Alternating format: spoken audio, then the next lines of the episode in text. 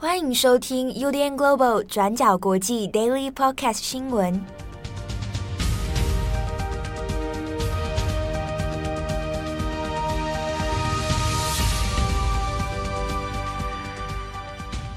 Hello，大家好，欢迎收听 UDN Global 转角国际 Daily Podcast 新闻。我是编辑七号，我是佳琪。今天是二零二一年六月九日，星期三。我我突然觉得，有时候在家里面真的越来越像精神时光屋了。什么意思？就是你知道，我们不是比如说早上上班，然后下午这个下班之后，然后因为都待在同一个空间里面嘛。后来我去，比如说去做饭或者什么时候，就回过神来，时间已经很晚了。Oh. 然后我我有点忘记我这中间到底发生什么事情。你该不会需要写工作日志吧？就是几点到几点你在做什么？怕你我我我对对，我因为我就想说奇怪，时间有过这么快吗？好像比我以前我们还在那个通勤上班的时候，嗯，体感时间好像变得更快。我我我有点不太知道为什么。是我在想会不会是做饭的关系？我做饭时间变多了。做饭就是精神时光屋，好可怕。好，那今天六月九号哈，先来更新几个重大国际新闻。首先，第一条，我们来看一个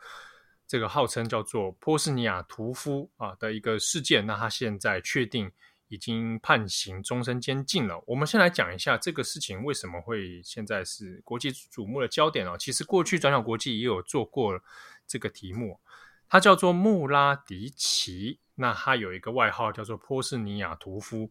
呃，我这边简单讲一下，他犯下在二次世界大战之后，就呃一九九零年代的时候呢，欧洲最残忍的屠杀罪行之一哦。那这位穆拉迪奇现年是七十八岁，那他过去呢是在一九九零年代呢，那个时候有南斯拉夫内战哦，那这个内战一直延续到九零年代之后，那波斯尼亚与赫塞哥维纳啊。这个简称波赫，在一九九二年的时候，曾经发起了独立公投，那想要从南斯拉夫这边哦来分离。其实这个背景里面，它其实牵涉的就还是一个非常复杂，在二战之后冷战一直到近代哦，那非常复杂的南斯拉夫内战问题，那牵涉的呃各个国家跟势力非常之多，而且常年的战乱几乎没有停止哦。好，那当时这位穆拉迪奇呢，他因为很不满波赫的塞尔维亚人哦，于是他就以塞族共和国的名义，好，那就发动了战争。那这个战争里面呢，这个穆拉迪奇就率领了这个塞尔维亚族的武装部队哦，然后去控制区内，当时有联合国的这个控制区之内呢，来发动武装攻击，而且是特别针对波斯尼亚里面的穆斯林，还有克罗埃西亚的天主教徒哦。那就发动了一场清洗大屠杀。好，那在这一系列的攻击行动当中呢，最残忍的事情就发生在一九九五年七月啊，叫做斯雷布雷尼察大屠杀。好，那这个屠杀的事件，呃，它的细节其实相当的残忍，我们这边就不特别多讲。当时穆拉迪奇他是率领军队呢进入到这个波斯尼亚东部啊，那当时是被联合国指定为安全区域的斯雷布雷尼察。好，那在这个地方之后呢，诶，穆拉迪奇当时还很高调的带了很多摄影记者去到前线啊，这边因为是安全区域嘛，其实也有很多战争难民。好，他在前线这边带了摄影记者，然后还拍下一些新闻照片跟新闻影片。他甚至还在镜头前面刻意的去跟当地安全区域当中的一些穆斯林儿童啊有说有笑，甚至还发糖果给大家，然后公开跟大家说，诶，这边波斯尼亚难民们。啊！你们都会在我们保护之下过得很安全，完全不会有事。结果他在把摄影记者支开之后，这个影片拍完之后呢，就下令开始进行无差别的攻击啊！好，那这个攻击行动里面，完全都几乎在针对当地的所有穆斯林的平民，那所有的男子、儿童都被杀害，那女性也都很多惨遭毒手哦。那这个非常残忍的行径呢，当时造成了至少有八千人。死亡，这个数字是非常的吓人的。那所以后来也被这个称为是二战之后欧洲最残忍的一次大屠杀事件。那穆拉迪奇本人当时就被称为叫波斯尼亚屠夫哦。那他的目的呢？当时，诶，被外界说的是令人发指的行为，会觉得说，那你为什么还要做这样的事情啊？那波斯这个穆拉迪奇这些人呢？他们的部队呢，主要是有点要做一个种族清洗哦，那甚至要组成一个以塞尔维亚族啊为单一认同、为单一民族的一个大塞尔维亚共和国这样的这个状态啊，所以他就发动了这样的，已经是触犯了国际的战争罪的罪行哦。后来这个穆拉迪奇本人呢，是在二零一一年的时候，在塞尔维亚的北部那被逮捕。好，那他本人因为涉入到这一个大屠杀事件，他是关键的这个战争犯罪行之人，所以当时就进入这个联合国海牙这边来进行审判。好，那就引渡过去之后呢，做了很长一段时间的国际刑事法庭的审判。那在这个常年来的审判里面呢，其实一直到二零一七年，好，才判决穆拉迪奇，当时是起诉他有十。十条的这个十一条的战争罪哦，来起诉，好，那就要判穆拉迪奇无期徒刑。不过他本人是不断的在进行上诉的。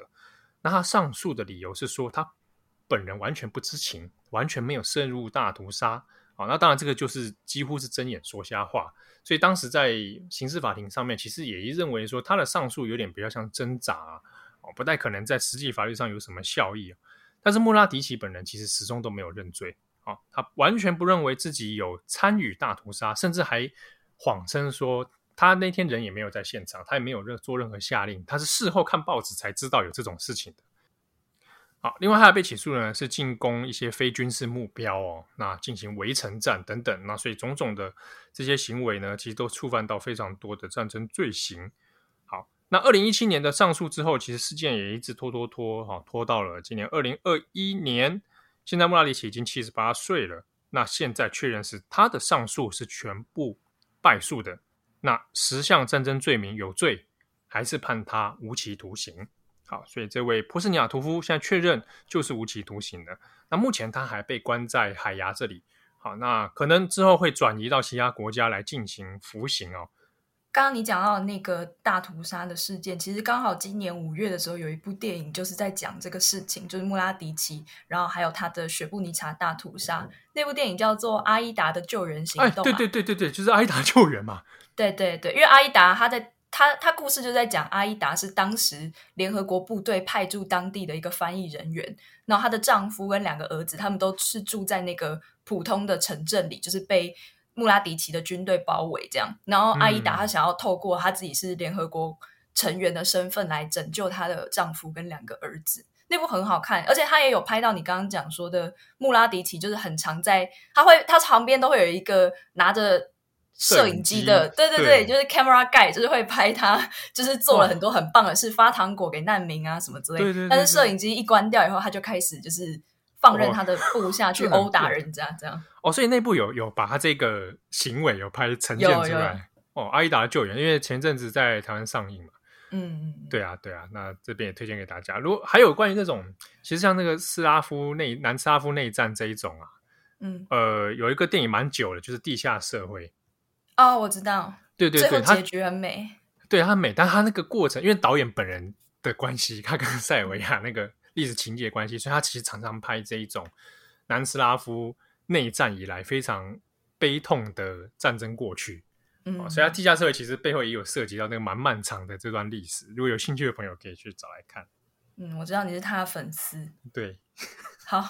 那今天好了，我来讲第二则新闻，就是呢，刚好在今天，美国的一个调查媒体，他们叫 ProPublica，他们呢就揭露了非常多的全世界百分之一的有钱人，就是包括说贝佐斯啊、马斯克啊、巴菲特等等，就是这些亿万富翁他们的所得税缴纳情况。那结论呢？其实大家应该不会很意外，就是这一篇报道，他就发现说，跟他们所持有的这一些好好几亿万的这些财富相比呢，事实上他们的所得税缴纳是非常非常少的，甚至呢，在有的时候是连一毛钱都没有出的状况。那根据这篇报道呢，他就很详细的指出了非常多的资料。那这些资料呢，就是他们从美国国税局里面找出来的，包括呢有长达十五年的全美国好几千名最富有的人他们的纳税申报表。那里面就有提刚刚提到的贝佐斯、马斯克、巴菲特，然后比尔盖茨、Mark Zuckerberg 等等这些人。那这些资料呢，也包括他们的收入和他们的缴税记录。此外呢，还有他们的投资、股票交易，甚至连赌博奖金等等，全部都有的一个很详细的资料。那这篇报道还有提出了蛮多很细节的东西，我就挑几个比较重要的来讲。那根据这个报道呢，就指出说，包括在二零零七年和二零一一年的时候呢，现在的世界首富贝佐斯他没有缴纳任何一毛钱的联邦所得税。那另外在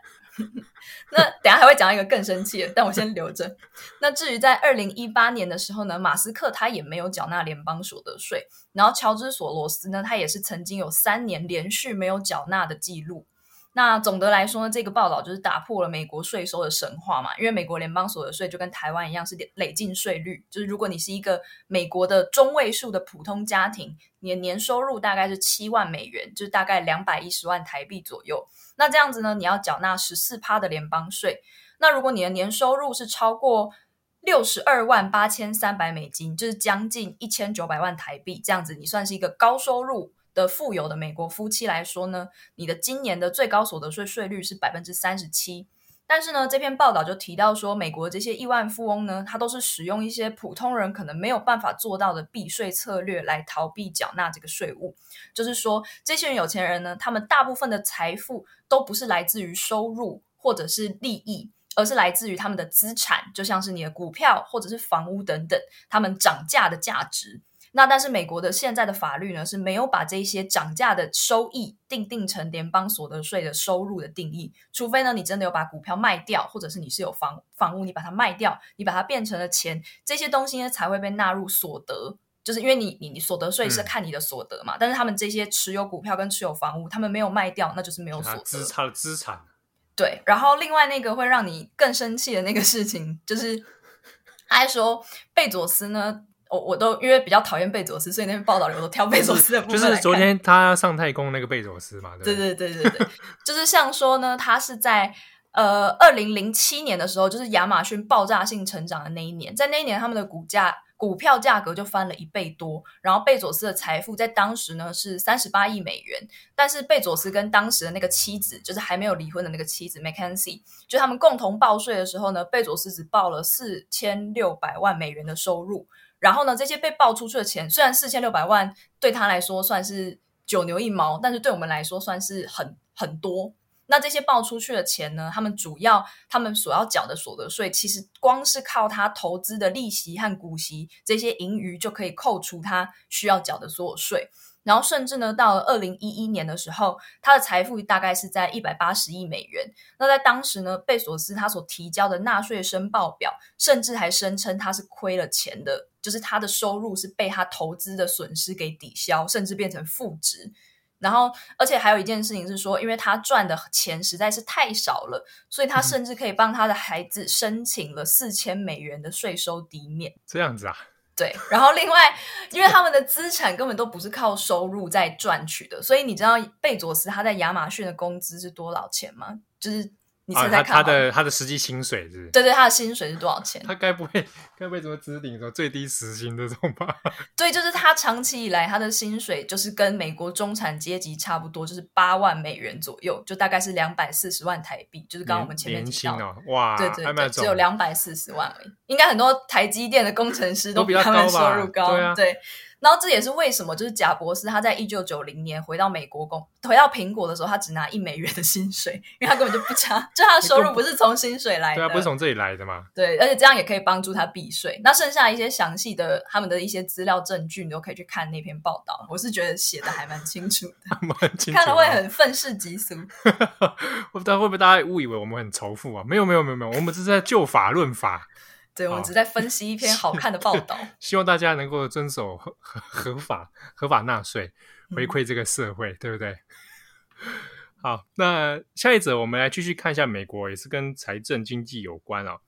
好，拜登政府呢现在宣告说，他会成立一个叫做贸易打击行动小组啊，Trade Strike Force，听起来很像某一种战队，还用 Force。那这个是美国会成立的一个新的行动小组。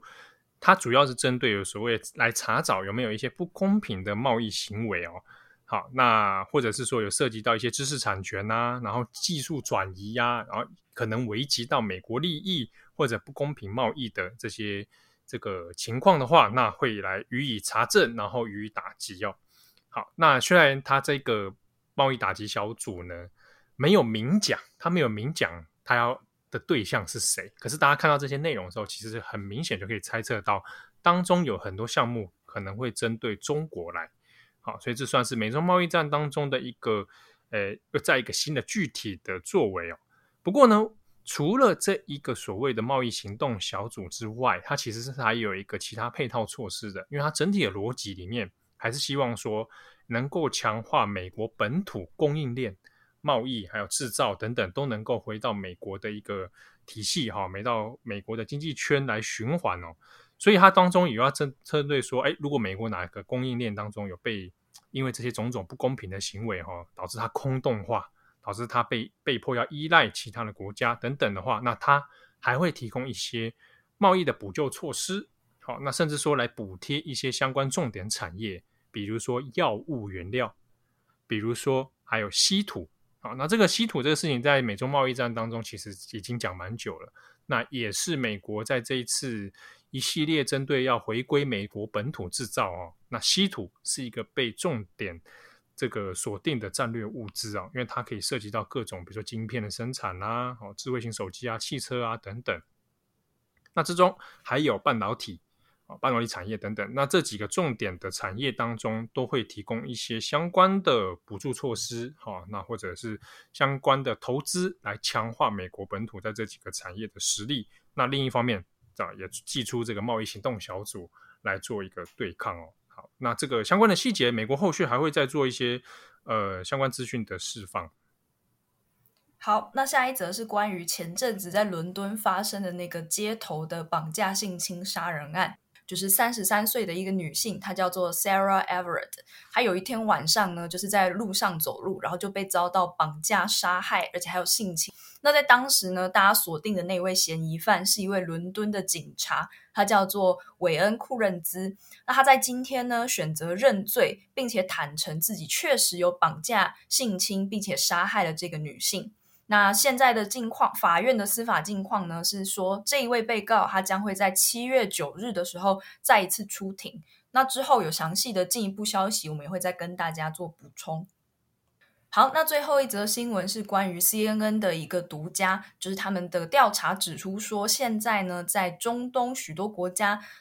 居住的这些维吾尔人呢，他们有很多现在正在面临被穆斯林国家给驱逐出境，甚至呢是被遣返回中国的一个状况。那这篇独家报道呢，他在开头的时候就引述了一故事，就是在二零一八年的时候，有一对长期住在伊斯坦堡，就是土耳其伊斯坦堡的维吾尔夫妻。那这对夫妻呢，他们有一次跑到阿拉伯联合大公国的杜拜去旅行。那因为那个太太怀孕了，他们就是想要到杜拜那边去帮她购买那个婴儿服，还有一些婴儿用品等等。那就在他们的旅途上呢，这位先生他突然就收到了一则讯息，就是要求他说立刻要先前往杜拜当地的警察局报道，但是不知道是犯了什么罪，总之就是要他到警察局去报道这样子。那当时呢，他们也没有想太多，这位丈夫呢就先让把太太送到他的朋友家，就说：“哎，我今天晚一点回来就会来接你。”但从此之后呢，这位丈夫就直接人间蒸发了，就再也没有回来。那这个太太呢，她先在家里等，她，一直等不到人。然后后来呢，她才得知说自己的丈夫已经直接被关在阿拉伯联合大公国的监狱里面，而且长达五天哦。那在那五天呢，她太太就四处奔走嘛，她想要知道说为什么丈夫突然被抓，或者是为什么她她是犯了什么罪等等。但是呢，连她丈夫的被捕的罪名是什么，就是都没有得到任何的解释。那她只有得到丈夫最后传来的口信，就是要他们赶快立刻逃回土耳其。然后还有说，如果你的宝宝生下来是女生，我们要叫她什么名字；如果是男生，要叫她什么名字。就是有一点像是在交代。遗言或是交代一些后事的的感觉，那这位太太就觉得很不对劲，一直到很后来呢，她才知道说，其实，在被逮捕的五天之后，她的丈夫呢就直接被阿拉伯联合大公国遣送回到了中国。那后来这位太太，因为这个事件是二零一八年发生的嘛，现在已经二零二一了，就到现在呢，这位太太跟他们的女儿都再也没有见过他们的丈夫跟爸爸。那 CNN 的这一系列的独家报道呢，他也采访了很多在穆斯林国家逃难中的这些维吾尔的难民或者是人民。那他也指出说，其实不只是阿拉伯联合大公国，还包括说沙乌地阿拉伯以及埃及政府这些穆斯林国家，其实目前都有类似的行动，怀疑呢是受到中国的施压而决定把当地的维吾尔人给遣送回去。那 CNN 在在这篇报道里面也提到说，他们曾经多次联系这几个国家。针对说你们可不这个引渡到底是不是合法的？这个遣送到底是依照什么程序？希望他们可以发表评论，但是呢，截到目前为止都没有得到任何的回应。那另外，他们也提到说，过去在埃及的人权组织就已经指出了有很多次。当地的警察就曾经拘留过好几百个维吾尔人的证明，那其中呢，至少还有二十个人是遭到驱逐或者直接遣返的。那其中有大部分的人都是在当地念书的大学生。那这些被驱逐出境的人呢，他们家人也都很担心，因为没有办法联系到本人。他们太怕的是说，这些人会不会最后又被送回中国，或甚至到新疆的集中营去。那这件像这个独家新闻呢，之所以很重要，是因为对于整个维吾尔人的社群来说，在中国的力量不断增强的情况下，他们原本对伊斯兰国家是充满信任，他们觉得，诶，我们既然都是信仰一样的宗教，我们应该会有团结，而且会你们会保护我们。但是呢，从穆斯林国家开始的这些引渡行动，对维吾尔人来说是一个非常痛，而且会让他们觉得自己是一个孤立社群的感觉。那这也是这一篇报道之所以会特别强调是穆斯林国家的原因。好，那诶，有关这个像这个流亡维吾尔人啊，然后被遣返的事件，呃，大家有兴趣的话，可以在转角国际搜寻一个讲，呃，作者是麦杰尔，那有讲这个流亡维吾尔人哈、如何在美国的反恐政策之下呢，那也被关，然后甚至也有被遣返，甚至被揪出来哈、哦，那当中有很多其实是无辜的维吾尔人。那就有兴趣可以来转角国际这边找一下这篇文章。好，那感谢大家的收听，也祝福大家身体健康。我是编辑七号，我是佳琪，我们下次见，拜拜，拜拜。感谢你的收听。如果想知道更多资讯，请上网搜寻 UDN Global 转角国际。